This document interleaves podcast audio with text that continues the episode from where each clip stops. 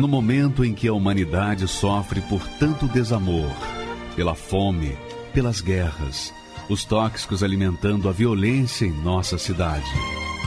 Esta emissora traz até você momentos de amor, paz e alegria, através de um programa feito com carinho para o seu coração.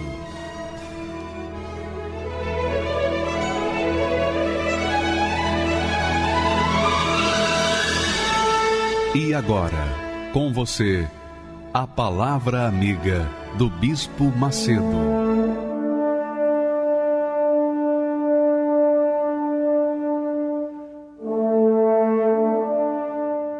Olá, meus amigos. Que Deus abençoe a todos aqueles que creem, aqueles que creem na palavra de Deus, as sagradas escrituras, a palavra que não pode voltar vazia para Deus.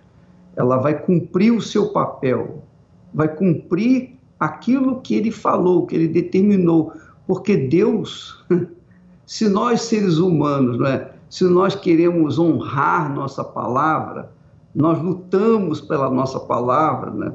buscamos cumprir a nossa palavra com integridade, imagine Deus, né? Então a palavra dele tem um valor assim extraordinário, excepcional, não pode voltar vazia. E nessa palavra, foi por causa dessa palavra que tem nascido pessoas na Igreja Universal do Reino de Deus. Tem nascido novas criaturas, tem nascido pessoas de Deus, como o caso dessa doutora que você vai ver agora, esse testemunho agora. O testemunho dessa doutora mostra que Deus existe para quem quer ver, para quem quer realmente experimentá-lo. Porque no testemunho dela você vai verificar, vai notar que ela era uma pessoa vazia, vazia, ela tinha um buraco dentro do seu ser. Mas depois que ela teve o encontro com o Espírito de Deus, olha só o que, é que aconteceu na vida dela. Vamos assistir. Meu nome é Júlia Marques, eu sou médica, ginecologista e obstetra. Eu vim de uma família católica, porém não praticante, e fui ensinado sobre alguns aspectos da fé na minha infância, na minha adolescência, mas eu não aprendi exatamente como praticar. Meus pais eram casados, meu pai eu tinha uma grande admiração pela pessoa que ele era, profissionalmente foi um homem muito bem sucedido, no entanto, ele teve também algumas derrotas. Por exemplo, eu era filha do terceiro casamento e ah, ele tinha um vício do alcoolismo, do tabagismo, que também atrapalhava muito o dia a dia dele, da nossa família. No decorrer dos anos, eu comecei a ter um sonho de ser médica, de fazer o curso de medicina. Eu ingressei numa faculdade pública, numa das melhores faculdades do Brasil, e com meus 20 anos eu estava com uma vida estável, eu tinha teoricamente tudo que eu precisava para ser feliz. Mas ao mesmo tempo eu tinha uma frustração, um vazio interior que eu não sabia explicar. Algo que eu tentava preencher, seja com amizades, namoro, festas, até ia na festa, bebia, tinha aquela alegria momentânea, mas eu voltava para casa e era um vazio na minha alma. Naquela época eu não conseguia entender exatamente o porquê. Né? Por que, que eu não consigo preencher isso dentro de mim? Eu era ensinada que igreja era um local onde você ia e era submetida a uma série de regras e você ficava num, num cubo, num quadradinho, você tinha que se adequar àquilo, mas aquilo na verdade não era bom para sua vida espiritual. Então, a forma como era me colocado as igrejas evangélicas de uma forma geral, eu tinha muito preconceito. Esses grupos de estudo bíblico que eu participava, eles, ao mesmo tempo que eu tinha um conhecimento bíblico ali, de uma certa forma, para a minha fé, de uma forma prática, não me trazia o benefício que eu precisava. Era algo até perigoso, porque eu não era ensinada sobre, por exemplo, o batismo nas águas, o batismo com o Espírito Santo, não passava nem perto disso. E isso é algo que depois eu aprendi que é essencial, que era exatamente isso que eu necessitava para preencher aquele meu vazio. E nesses grupos também falavam mal de igrejas evangélicas de uma forma geral. Não especificava, mas falava mal, como se o fato de você frequentar uma igreja isso te diminuísse intelectualmente. porque esse grupo era composto por profissionais liberais, todos universitários ou com já a formação universitária concluída. Então, é, eu me identificava muito com essas pessoas nesse sentido. E eu ir a uma igreja evangélica seria diminuir o meu intelecto, diminuir a minha capacidade de raciocínio. Eu não questionava, mas será que a igreja evangélica realmente é isso? Eu era uma pessoa muito ansiosa, como consequência de tudo isso, e eu ficava me questionando: será que eu vou realmente concluir a faculdade? Será que eu vou ter um futuro? Né? Eu, ve eu, vejo tantas coisas à minha volta, tantas pessoas falando que é difícil, que o curso de medicina é difícil, que a vida de médico é difícil. Será que eu vou dar conta de tudo isso? E eu me sentia muito vazia. Eu me sentia que eu não, eu não era capaz de ter uma vida plena. Então, todas essas inseguranças me deixavam triste. Eu não conseguia enxergar uma perspectiva do meu futuro abençoado lá na frente. Era uma como se meu futuro fosse uma nuvem nebulosa. E eu não tinha uma visão clara de quem eu gostaria de ser. E muito menos acreditava que, eu, que aquele sonho que eu tinha poderia se tornar realidade. Eu tinha duas amigas que não faziam parte desse grupo, que eram minhas colegas na medicina, e elas tinham um brilho especial, elas eram diferentes das outras pessoas. E um dado momento elas me convidaram para ir na Igreja Universal. E a princípio eu fiquei muito desconfiada, gostava muito delas, mas disse: não, muito obrigada, não, não quero. Então esse preconceito me fez não aceitar o primeiro convite. Mas o comportamento daquelas minhas amigas me chamava atenção e eu estava passando por algumas lutas dentro da faculdade e elas me ajudavam. Então eu pensei assim, nossa, a pessoa está me ajudando, não, não, tem, não ganha nada com isso, inclusive está gastando o seu tempo, né? O tempo tão precioso de um estudante de medicina, elas estão gastando o tempo delas comigo. Então eu vou, eu vou aceitar, vou deixar esse preconceitozinho em casa, e vou lá ver o que, que esse pastor tem para dizer. Parece que né, mal não vai me fazer. É interessante porque esse pastor, ele provavelmente não tinha o mesmo grau acadêmico que eu tinha, até algumas palavras do português falava incorretamente, mas eu percebi uma força, uma confiança, ele falava com convicção. Mas você percebia que não era só um discurso como um político que fala com convicção, querendo convencer alguém de algo. Aquilo era a vida dele. Ele falava com a alma dele, com o espírito dele, ele falava com força. Isso me chamou muita atenção, porque começou a, a, tocar em alguns sentimentos que eu tinha e começou a mudar alguns pensamentos. Dava para perceber que era algo que vinha realmente do interior dele. Eu fui embora daquele dia muito pensativa e, e parecia que algumas daquelas palavras realmente vieram ao encontro da minha necessidade. Eu pensei, acho que eu vou voltar, vou dar essa colher de chá, vou dar esse, esse é, bônus assim, vamos ver o que vai acontecer. Então eu fiquei com vontade de voltar e as minhas amigas me convidavam novamente e eu comecei a frequentar essa determinada reunião. E em um determinado momento eu decidi que eu não, não deveria mais continuar naquele grupo de estudo bíblico, porque as ideias eram divergentes, não eram ideais que convergiam para o mesmo ponto, embora todos falassem da palavra. Então eu decidi que eu não iria mais frequentar aquele grupo de estudos e comecei a me focar naquele ensinamento da Igreja Universal. Eu resolvi ficar na Igreja Universal porque a fé era inteligente e de uma forma muito prática. Porque eu vejo assim, né? Por exemplo, eu sou médica, então eu vejo um paciente na minha frente com um determinado problema. Eu quero resolver aquele problema. Eu não vou ficar colocando panos quentes. Então eu tinha esse aspecto muito resolutivo, muito prático. E eu acho que eu transpus isso também para minha fé. Eu queria algo que resolvesse a minha questão. Né? Então eu na Igreja Universal eu resolvi, eu resolvi aqueles conflitos. Eu tive um entendimento da Bíblia que eu nunca tinha tido antes. Era algo vivo, era algo verdadeiro. E essa fé me trouxe força, me trouxe coragem para enfrentar as minhas lutas do dia a dia, me trouxe paz e a certeza que eu ia vencer. Quando eu ouvi falar do Espírito Santo de uma forma mais prática, comecei a entender como funcionava aquilo e eu deixei um pouco a ciência de lado e me foquei naquela fé, porque Deus criou a natureza e tudo que existe. Ele dá ao homem sabedoria para a gente poder estudar os fenômenos naturais e ajudar as pessoas com o nosso conhecimento científico. Mas tem coisas que a ciência não explica. E eu resolvi mergulhar nesse universo da fé para poder entender realmente. A gente nunca vai entender o mecanismo de ação do batismo com o Espírito Santo, isso não é possível. Mas a gente consegue em espírito compreender a vontade de Deus. E eu mergulhei, eu disse: Eu quero isso para minha vida.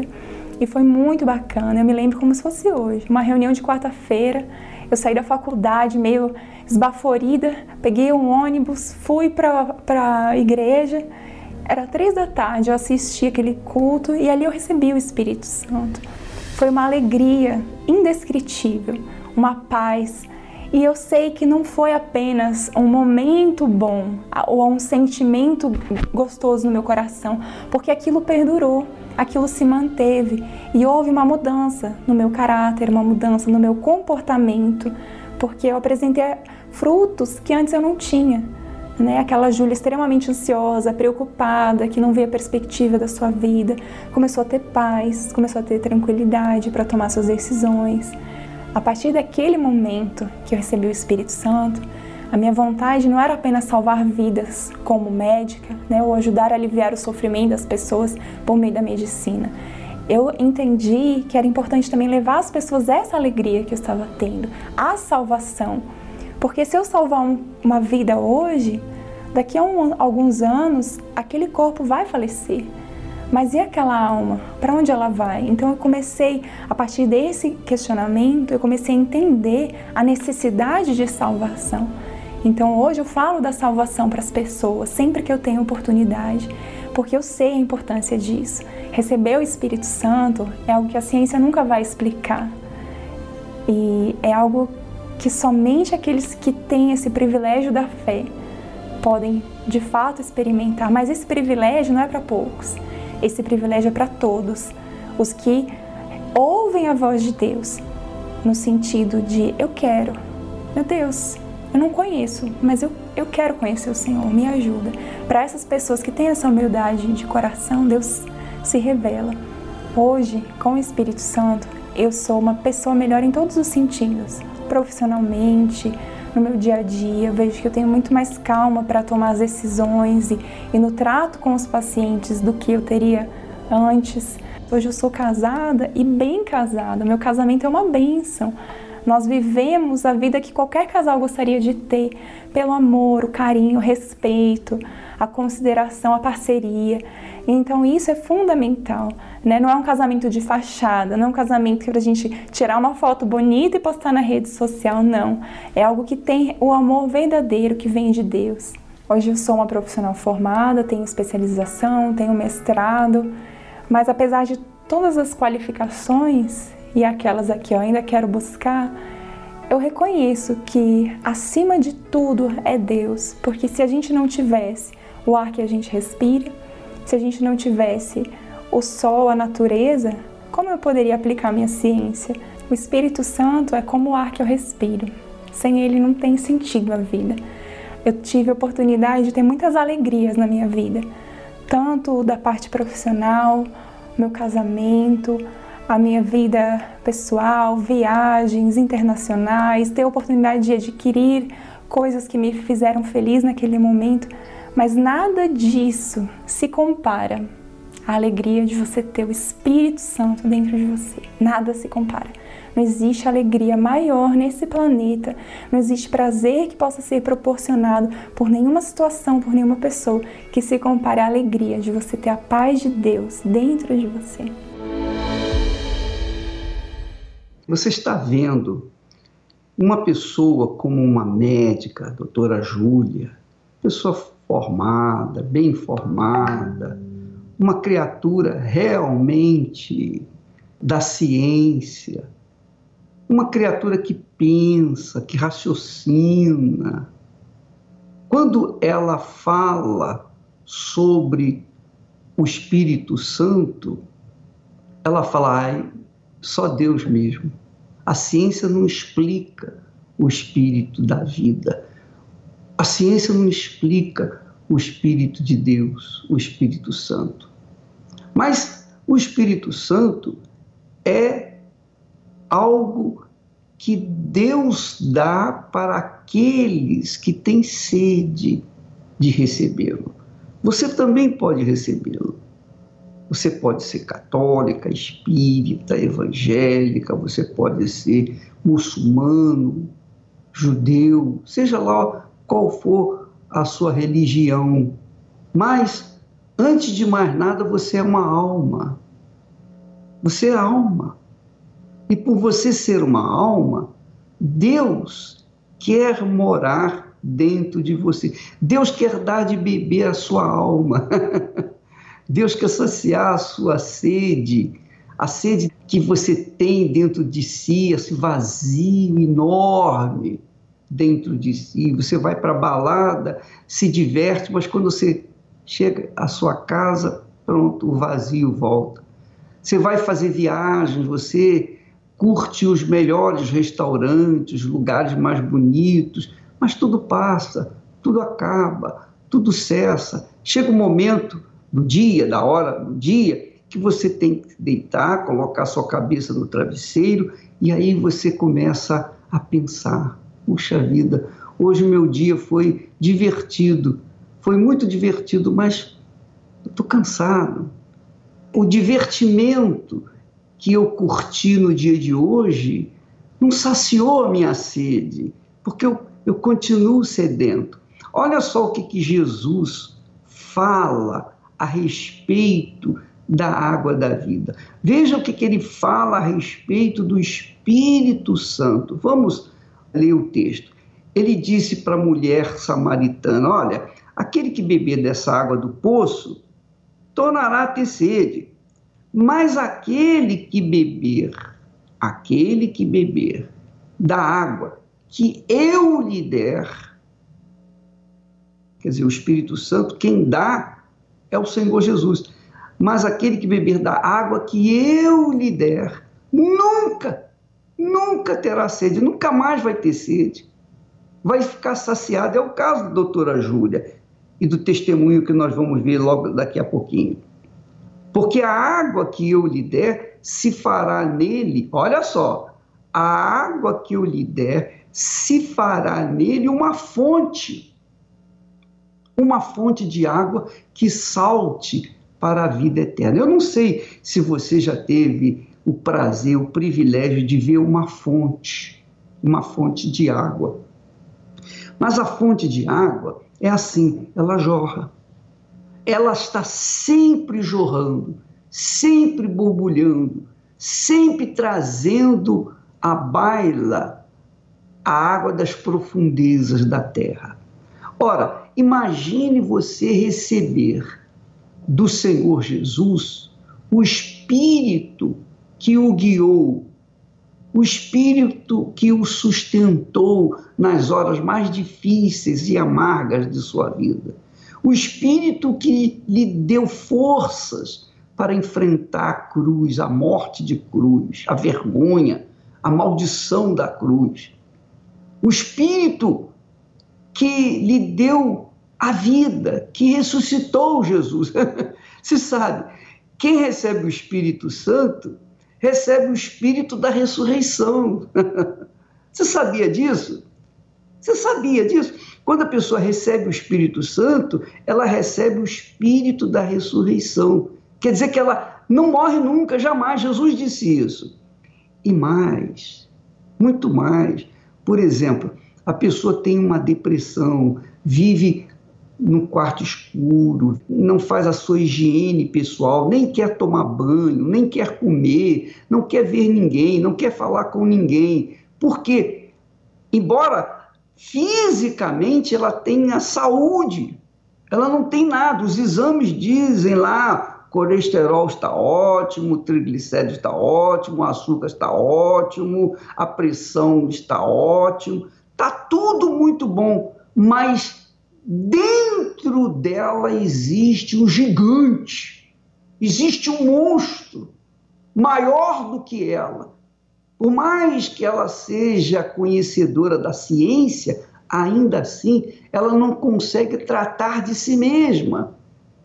Ela não consegue tratar de si mesma. É como a psicóloga disse: Poxa, eu sou psicóloga, e eu estou com depressão, eu curo os outros, eu ajudo os outros mas eu não consigo ajudar-me a mim mesma. Como é que pode? Isso não é possível. Então, minha amiga, meu amigo, quando a pessoa chega a essa situação, é porque a sua alma está nos limites da dor. E quando vem o Espírito Santo, quando ela recebe o Espírito do Senhor Jesus, então a sua alma se liberta, ela fica livre, ela é saciada com a água que Jesus dá, que é o Espírito Santo. E essa água faz com que você seja uma fonte. Isso aqui é bacana. Porque, por exemplo, todos os dias nós estamos aqui falando de Jesus, falando da palavra de Deus, ensinando a palavra de Deus, a palavra da vida. E olha, isso que nós estamos dando para você é o Espírito Santo quem nos dá para que nós possamos passar adiante, transferir para as pessoas sedentas também. Então, o que ele me deu, ele quer dar para você também, minha amiga e meu amigo. Aí vem aquela voz: você não merece. Quem você é para receber o Espírito de Deus? É, verdadeiramente ninguém merece o Espírito Santo, mas todos têm o direito de beber dessa água, porque é uma oferta que Jesus faz, é uma promessa dele. Ele diz assim: aquele que beber da água que eu lhe der, aquele que beber da água que eu lhe der. Quer dizer, ele não, não faz distinção de ninguém.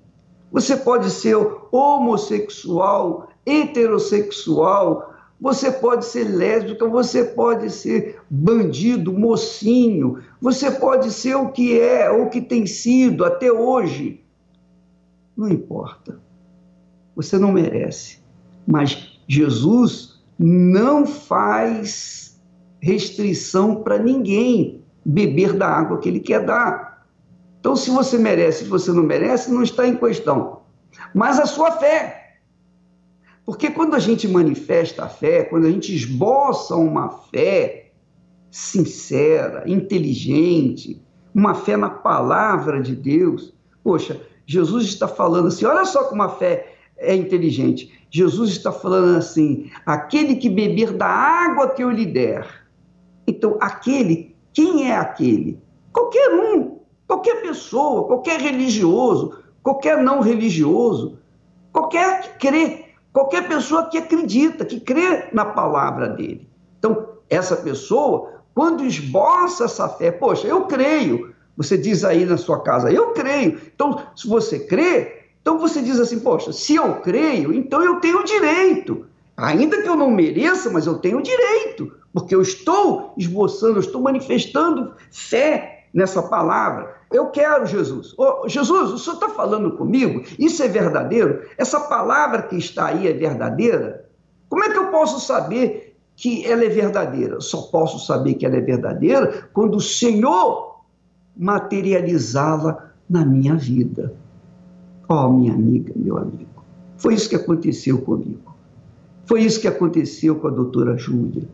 E é isso que tem acontecido com milhares e milhares e milhares de pessoas por esse mundo afora. Deus quer fazer de você uma fonte, é o que está escrito aí, é o que Jesus promete fazer de você uma fonte. Uma fonte não depende de outra fonte, a fonte é, é, é, é independente ela jorra por si só. E é isso que Deus quer fazer com você. Deus quer que você seja a própria fonte. E uma fonte que salte para a vida eterna. Quer dizer, quem é fonte vai viver a eternidade. É muito legal isso, muito bacana. Então, você que me ouve neste momento, está desesperada, ninguém acredita em você. Não, ninguém acredita em você. Você talvez seja ou tenha sido tenha sido um peso para os seus familiares, um peso para todo mundo e você ouve aquela voz dizendo assim: olha, se mate, acabe com a sua vida, não tem jeito para você, tem jeito para você, sim, tem jeito para você, eu garanto para você que tem jeito, eu tenho certeza que tem jeito para você, porque não sou eu que estou falando, é o Espírito de Deus que fala através de Jesus, que fala através dessa palavra, que fala através de mim para você. Tem jeito para você sim. Como que não tem jeito? Para mim teve jeito. Como é que não vai ter jeito para você? Para a doutora Júlia, teve jeito. Por que, que não vai ter jeito para você? Para essa criatura que vai dar o testemunho agora, Teve jeito, por que, que não vai ter jeito para você? Tem jeito para todo mundo. Para Deus não há impossíveis. Não há impossíveis. Não existe caso perdido para Deus. Faça uma prova, minha amiga e meu amigo. Faça um teste. Não custa nada. Você gasta dinheiro com remédios aos montes. Você gasta dinheiro com profissionais aos montes. E você não melhora, não tem nem um, um fio de esperança de melhorar. Não é verdade? Então, por que, que você não faz isso de graça? Prove a Deus, prove essa palavra. Jesus disse: aquele que beber da água que eu lhe der, olha só, será uma fonte a jorrar por toda a eternidade. Você quer beber dessa água? Não custa nada, você não vai pagar nada, você não vai pagar um centavo. Um centavo você só vai gastar a sua atenção, um pouquinho do seu tempo, para ouvir, para buscar e para receber. Portanto, é como a, doutora Júlia falou, eu aprendi uma fé inteligente e prática. Eu não aprendi uma religião na Igreja Universal do Reino de Deus. Eu aprendi ter uma fé inteligente, que raciocina, que pensa, que pesa, que avalia, que analisa e coloca em prática. Quer dizer, uma fé inteligente prática. Vamos assistir mais um testemunho dessa criatura que recebeu o Espírito Santo, que bebeu da água da vida. Por favor, pode rodar. Meu nome é Thales, eu sou arquiteto, tenho 29 anos. O relacionamento do meu pai com a minha mãe era um pouco eles eram um pouco frios um com o outro, até que minha mãe é, veio a dizer para mim, para o meu irmão, nessa época eu tinha 12 anos, que meu pai traía ela e que não tinha sido só aquele ano, mas desde quando eu tinha nascido. Então, há 12 anos ele vinha traindo a minha mãe. E aquilo me causou uma revolta muito grande. Passei a beber, escondido da minha família, passei a fumar também escondido e então eu comecei a me envolver com o mundo do rock, mundo gótico. Passei a andar todo de preto. Todas, todas as peças, as minhas peças de roupa eram pretas, tudo. Tênis, meia, tudo. Eu me lembro de uma música que ela dizia assim: Six, six, six, the number of the beast. Ou seja, meia, meia, meia, o número da besta, né? Que era uma forma de eu extravasar a minha, a minha revolta até com Deus, porque eu pensava, Deus não existe, Deus não existe. Para os outros, eu até transmitia é, ser um jovem que tivesse as suas realizações, né? Porque eu tinha um estilo, eu tinha, eu assumi o meu estilo, assumia quem eu era. Então, para os outros parecia até que eu que eu estava até de certa forma feliz. Mas quando eu comecei a perceber que eu estava realmente muito mal, foi quando os meus próprios amigos viravam para mim e diziam assim: Thales, o que, que você tem que o seu semblante está tão caído assim? Até eles que estavam na mesma vida que eu diziam isso para mim. A vida foi perdendo sentido para mim. Foi perdendo sentido. É, eu comecei a me automutilar. Eu lembro de uma vez que eu me tranquei no quarto. Eu peguei um estilete. Eu lembro que eu contei 33 cortes no meu braço. Eu me automutilava com prego, com estilete. Influenciava outras pessoas a fazerem isso, meus amigos, colegas a sensação quando eu me automutilava era de, era de alívio. Alguém pode pensar, poxa, mas não sente dor? Mas a dor era para superar a, a dor, a, aquela dor física era para superar a dor da alma. Eu não admitia que eu tinha depressão. Eu não admitia. Eu nunca falei, olha, eu tenho depressão, porque eu achava, eu achava, ah, essa pessoa é fresca, ela tem depressão. Eu não admitia mas chegou um ponto que eu fiquei 11 dias sem tomar banho. Dentro desses 11 dias, 4 dias sem lavar minhas mãos. Isso é depressão. Quando eu fui para o espiritismo, eu percebi que eu, que eu precisava de, de ajuda. Eu comecei a buscar ajuda. Eu comecei a buscar ajuda porque eu queria resolver o, o meu problema. Cheguei até a fazer trabalho em cemitério, junto com a minha mãe, nessa busca de resolver o problema da família e depois o meu problema, que eu também eu passei a entender que eu tinha um problema, e o problema de ordem espiritual. Só que aconteceu exatamente o contrário. O problema espiritual, ele piorava cada vez mais. Cada vez mais eu tinha pesadelos, cada vez mais eu via vultos, eu via os objetos se mexerem, eu via a cadeira se, se mexer. Então eu procurei um médico para entender melhor sobre o problema que eu tinha tido. E na conversa com o médico eu disse que eu era um pouco triste tudo. Inclusive a, a, a minha mãe estava do meu lado, então eu não queria me abrir para o médico. E enfim, eu não, eu não falei tudo o que eu sentia dentro de mim, mas ele disse que aquela doença que eu tinha tido poderia ter sido desencadeada pelo emocional. Então ele passou um tratamento com três tipos de remédio. É, eu comecei a ter pensamentos de suicídio e esses pensamentos eles entravam na minha mente dizendo é, de, de, uma certa forma que eu não poderia ser feliz. Eu escrevia cartas para amigos mais próximos, para os meus familiares, então eu ia escrever pensando neles que eu tiraria a minha vida e ali eu deixaria escrito que eu que eu os amava, que eu gostava deles, tudo que eles eram importantes para mim. Até que um dia minha mãe, ela decidiu ir, ir para a Igreja Universal. E nisso eu eu não quis, eu não aceitei. Eu não aceitei, eu zombava. Eu lembro que um dia ela chegou em casa já no amanhecer, ela chegou toda molhada, o carro molhado. Eu falei: "O que que aconteceu?" Ela falou: "Eu me batizei, teve uma vigília e eu me batizei." falei, se batizou? Eu falei, mas o que, que é isso? Eu não entendia. Eu falei, você está ficando louca. Você está ficando louca, você está completamente louca. Mas à medida que eu falava, eu também me convencia dentro de mim. Eu falei, não, tem alguma coisa diferente acontecendo. Teve um aniversário na casa de uma tia minha e lá eu comecei a manifestar com o demônio no aniversário. E eu sabia que era espiritual porque eu frequentava centro. E eu sabia que não era, eu não estava passando mal de alguma coisa. Eu sabia que era espiritual. E ela virou assim para mim, com a maior calma do mundo, e falou: Você tem duas, duas, duas escolhas a fazer. Ou você pede ajuda no centro que você frequenta, ou você vai para a igreja universal se libertar.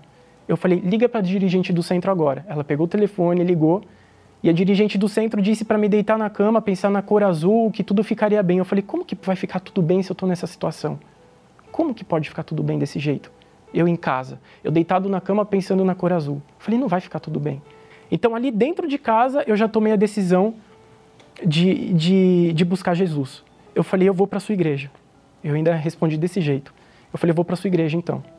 O pastor auxiliar, ele foi a primeira pessoa que eu vi na igreja quando eu cheguei, e a minha mãe disse o que estava acontecendo comigo. E ali ele fez uma oração com imposição de mãos. Após a oração, eu percebi um alívio. Eu percebi um alívio, eu percebi que eu estava bem eu costumo dizer o seguinte, que como que pode a gente chegar numa igreja, a gente ver um homem que a gente nunca viu, que é o pastor, ele pregar e ali você se convencer, sendo que eu tinha uma família toda que me orientava, me dizia muda, muda, e eu não mudava. Tanto que quando eu decidi entregar todas as coisas que eu tinha, os meus pertences, que se relacionavam ao rock, ao mundo gótico, ao próprio diabo, foram alguns sacos de lixo eu levei todas as minhas roupas, que eram camisetas de, de banda, de, tinham demônios desenhados na, nas camisetas, imagens. Foram uns três, quatro sacos de lixo que eu lembro que eu levei tudo para a igreja. Eu falei, eu não quero mais isso. Uma das primeiras coisas que eu, que eu, que eu tive fé para deixar de fazer foi, pra, foi deixar de tomar o remédio. Porque eu, eu falei, poxa, se eu, se eu ouvir uma palavra se eu vi uma palavra que mudou a minha vida, se existe um Deus que mudou a minha vida, eu não preciso desse remédio.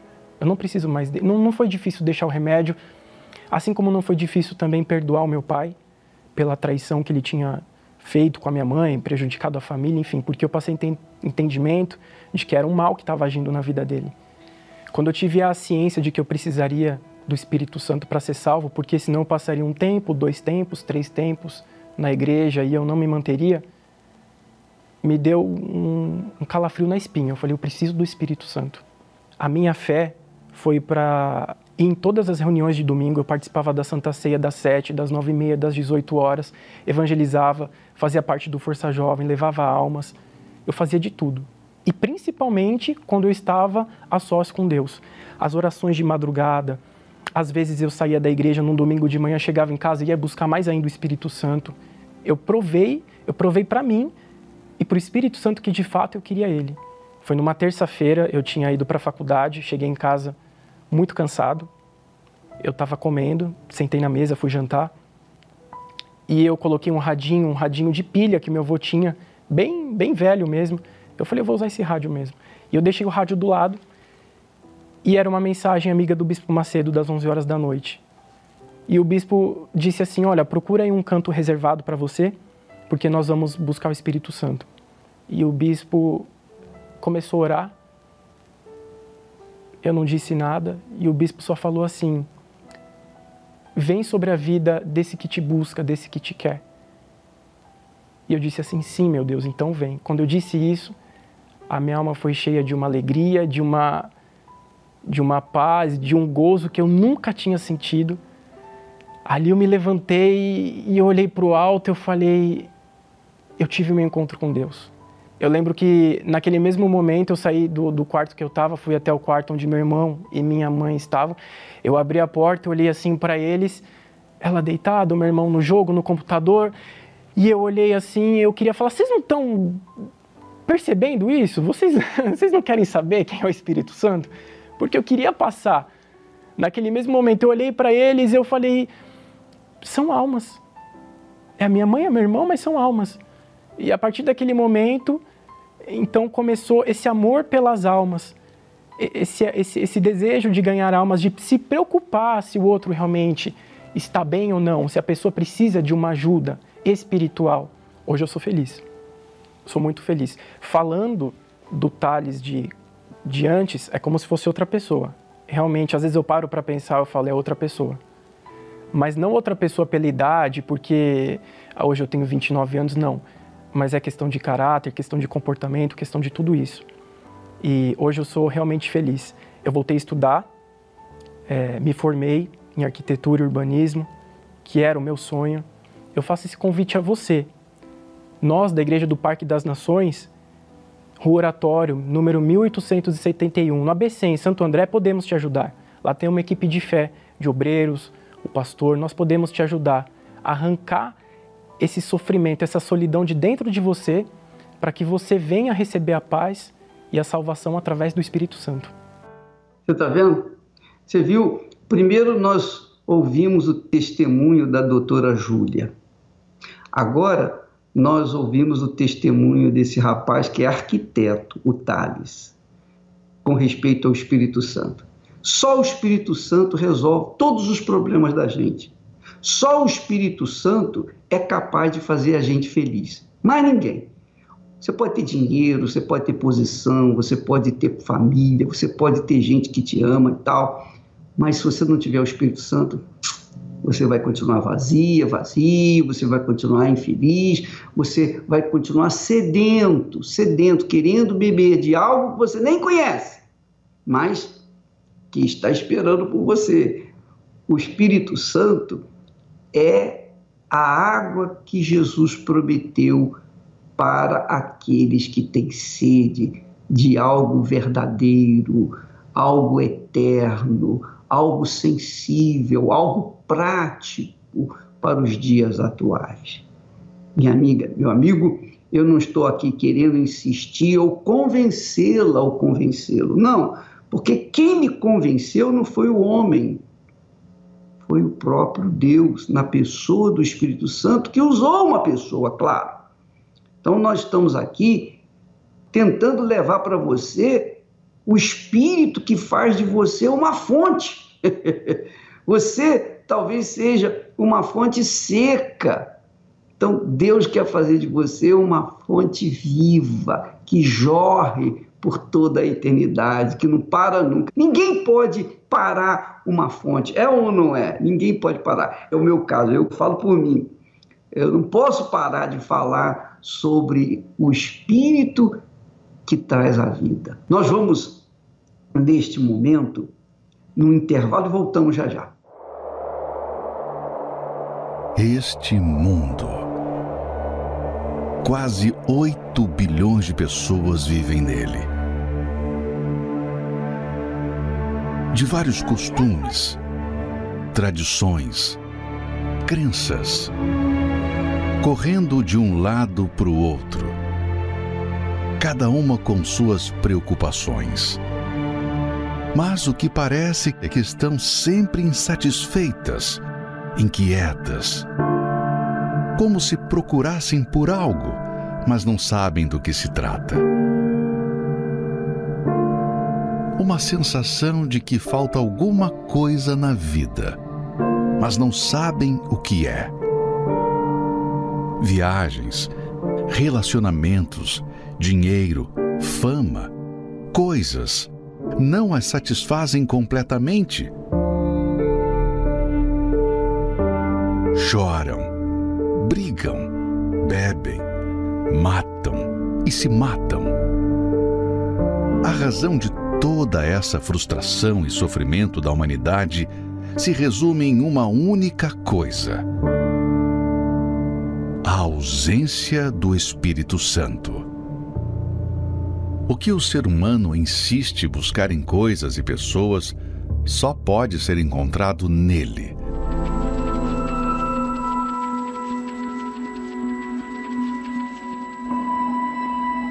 Dois mil anos atrás, um presente era dado pelo próprio Deus à humanidade.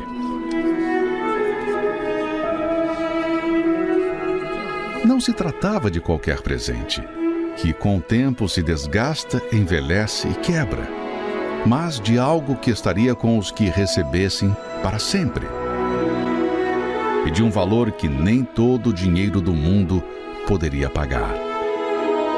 Através do sacrifício de seu filho, ele está disponível a todos. Sim, o Espírito Santo. Imagine ter alguém 24 horas por dia te orientando, trazendo paz, segurança e descanso em meio às tempestades, afirmando que somos filhos de Deus. Só quem tem o Espírito Santo. Ele é a garantia da nossa salvação, o passaporte para o reino dos céus. Mas não pense que algo tão preciosíssimo é alcançado de qualquer maneira para recebê-lo, tem que haver um ardente desejo e uma entrega total de vida. É aí que as pessoas fracassam, pois dizem querer o Espírito Santo, mas não sacrificam suas vidas por ele. Não querem pagar o preço. É impossível receber o Espírito da Verdade vivendo na mentira. É impossível receber o 100% de Deus entregando-se pela metade. É impossível ser honrado pelo Senhor Jesus sem primeiro honrar a Ele.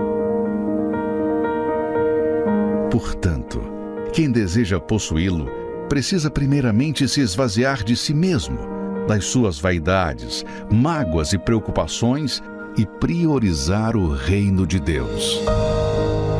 Não descanse enquanto você não receber o batismo com o Espírito Santo, pois tê-lo não é algo opcional, mas sim uma necessidade vital, de tal forma que sem ele é impossível vencer as lutas deste mundo e permanecer até o fim. Honre a Deus com todas as suas forças, e quando você menos esperar, estará sendo honrado por Ele. Eu fui numa reunião num domingo e assim, sedenta, comecei a ficar assim sedenta. Eu falei, eu quero buscar esse Espírito Santo. E naquele domingo, ele veio sobre mim. Foi tão glorioso. Sabe quando você sente uma paz que eu procurei a minha vida inteira, um gozo na minha alma. Eu falei, isso jamais eu imaginei que um dia eu ia ter. Buscar em primeiro lugar o reino de Deus e a sua justiça, e tudo vai ser acrescentado. Bacana, né? Olha, eu queria que você assistisse mais um testemunho sobre o Espírito Santo, a água que faz tornar você uma fonte. Porque logo em seguida nós vamos orar para você, tá bom? Vamos rodar aí o testemunho, por favor. Meu nome é Nayara Franco, eu tenho 20 anos e a minha vida, ela sempre foi de boa qualidade. Eu sempre tive tudo do bom e do melhor, sempre tive família, sempre tive uh, recursos para lidar com tudo, tudo do bom e do melhor financeiramente falando. Mas desde pequena eu fui criada por babás. Eu pensava que eu não era amada, eu pensava que eles não gostavam de mim. E ali dentro de mim começou a nascer complexos.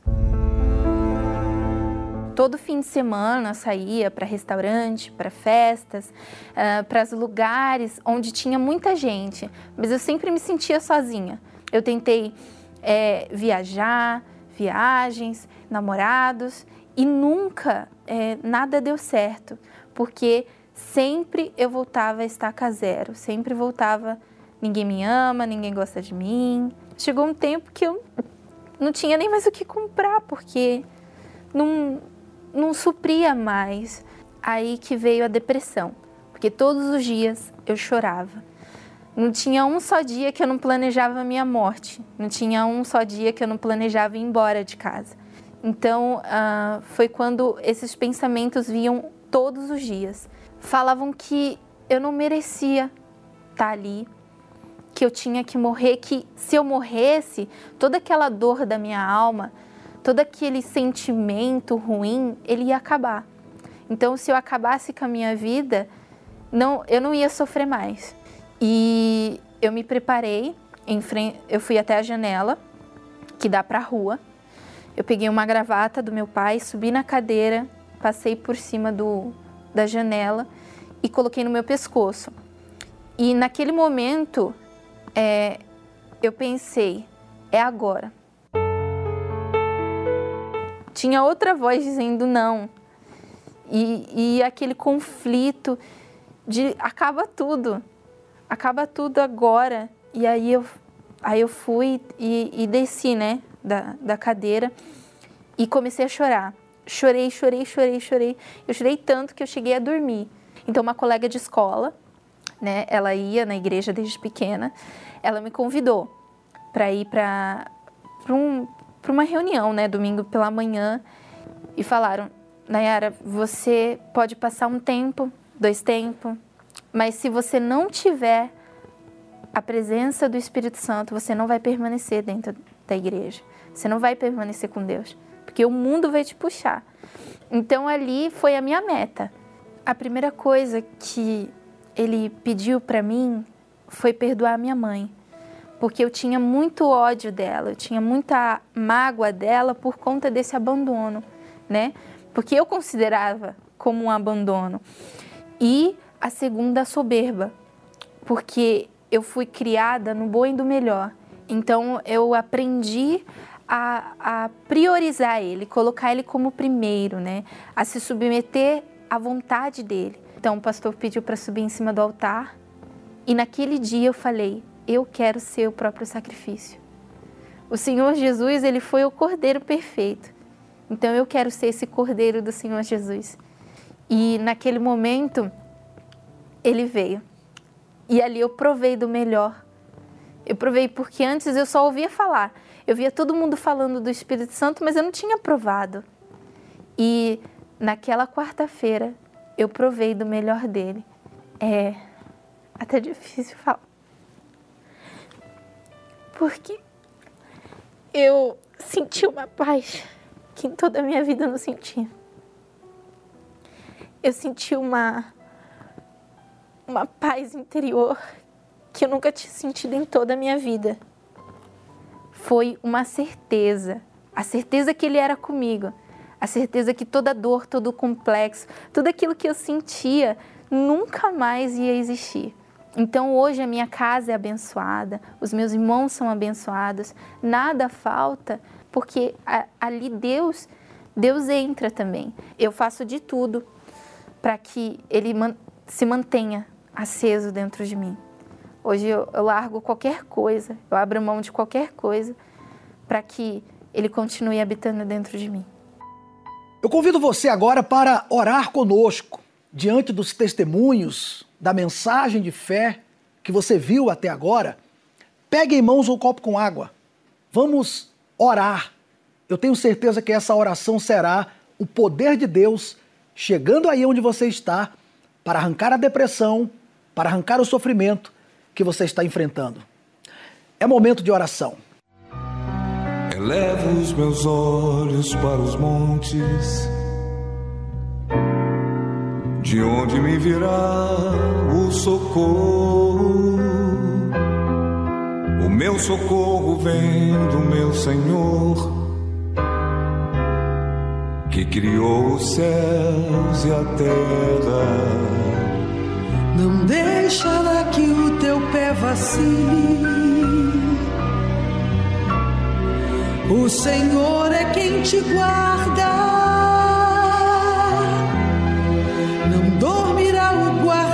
Israel, pois ele é o teu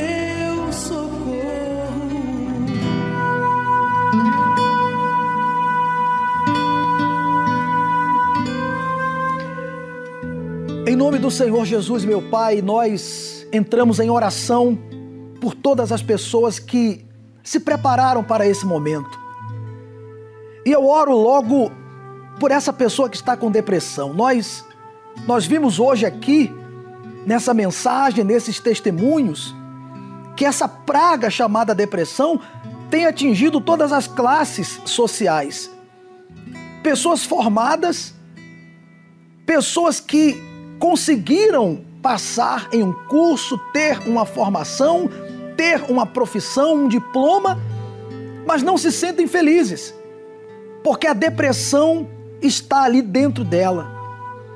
Então nós temos visto que esse mal acompanha o pobre, o rico, o anônimo, o famoso, a pessoa que está vivendo mal, que está vivendo bem, Há quem tenha uma família feliz e não se sente feliz. Uma família que teria tudo para ser uma família maravilhosa. Há pessoas que conquistaram o seu sonho, mas continuam vazias.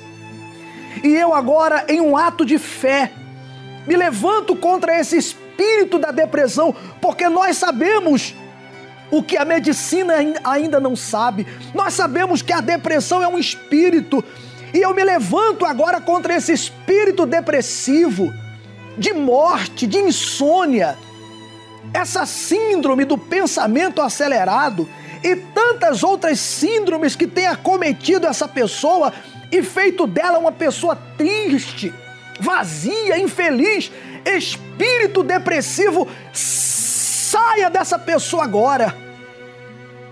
Em nome do Senhor Jesus, meu amigo, aí onde você está, se você tem uma doença, se você tem uma depressão, coloque a mão na sua cabeça. Coloque a mão na sua cabeça e diga: em nome de Jesus. Pode repetir comigo: em nome de Jesus, todo o mal da minha vida. Tire a mão da cabeça e diga: saia. E não volte nunca mais. Coloque as mãos ou uma das mãos no seu coração que o Senhor, meu Deus, traga paz. Agora, agora. Dá um sinal agora para essa pessoa. Essa pessoa que não tem dormido, não tem tido alegria, tem vivido angustiada, que ela receba paz agora.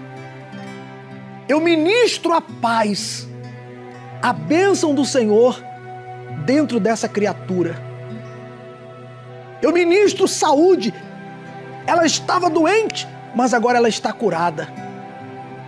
Ela estava triste, ansiosa, depressiva, mas agora ela está liberta. Seja abençoado agora, em nome do Senhor Jesus.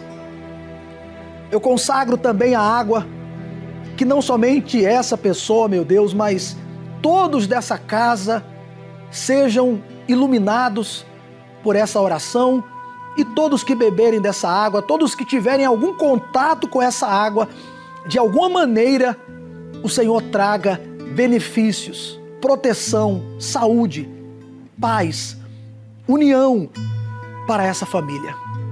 Eu entrego todos em tuas mãos, eu incluo nessa oração também os proclamadores do telhado, aqueles que têm ajudado com as suas ofertas para manter essa programação no ar.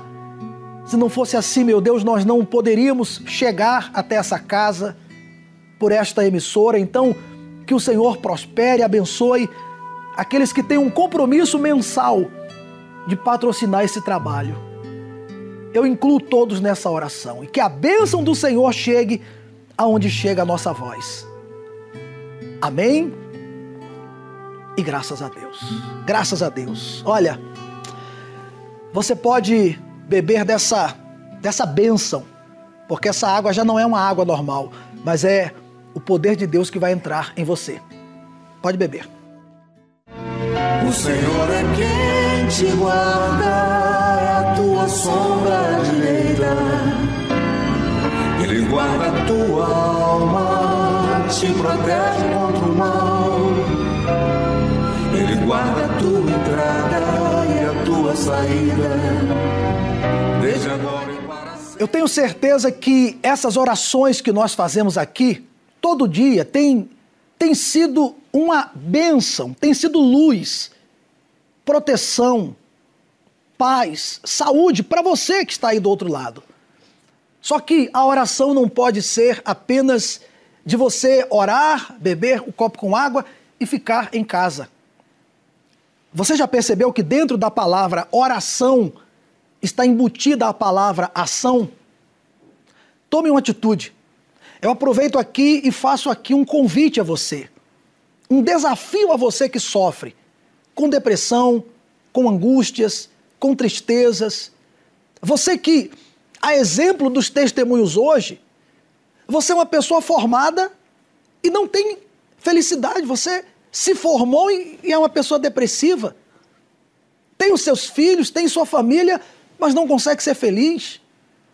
Ou você não é formado, você é uma pessoa que que não tem formação nenhuma, mas também é, é triste. Eu estou falando que esse mal atinge todas as classes sociais, mas nós temos a solução. Você aceita o desafio? Leia comigo esse versículo.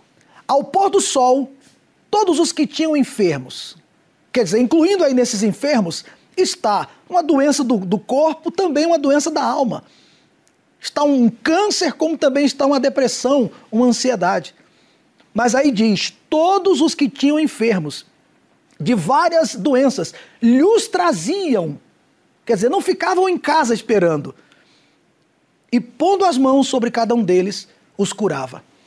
É nessa fé que nós estaremos nesse domingo agora, às 18 horas, aqui no Templo de Salomão. Você que está com depressão, você que está sofrendo com uma doença, você que está infeliz, triste, você vai vir aqui ao pôr do sol, justamente como diz essa palavra, ao pôr do sol, às 18 horas, e nós iremos curar você por meio da fé. Porque tudo é possível ao que crer. Você acredita nisso? Então, nesse domingo esteja conosco. A reunião do encontro com o Espírito Santo acontece às 18 horas. Temos esse momento dos milagres, temos o momento da oração pela família e também o estudo do Apocalipse. Você é o nosso convidado especial. Temos reuniões às sete da manhã, às nove e meia da manhã e o estudo do Apocalipse às 18 horas. Deus te abençoe. O Senhor é quem te guarda, é a tua sombra direita. Ele guarda a tua alma, te protege contra o mal.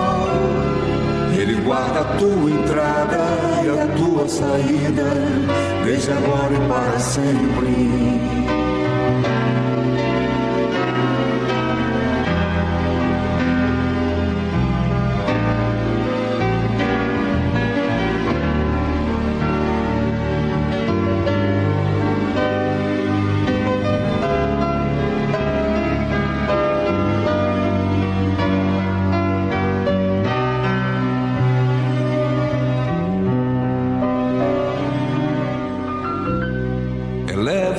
Meus olhos para os montes,